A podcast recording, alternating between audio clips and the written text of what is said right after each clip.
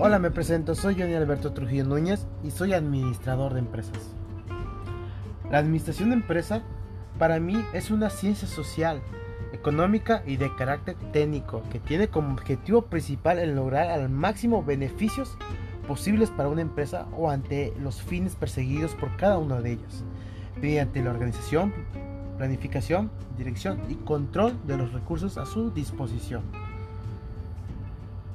En las empresas se desarrollan capacidades que nos permiten tomar decisiones estratégicas o tácticas o operativas en una empresa. Esa es una empresa a nivel profesional.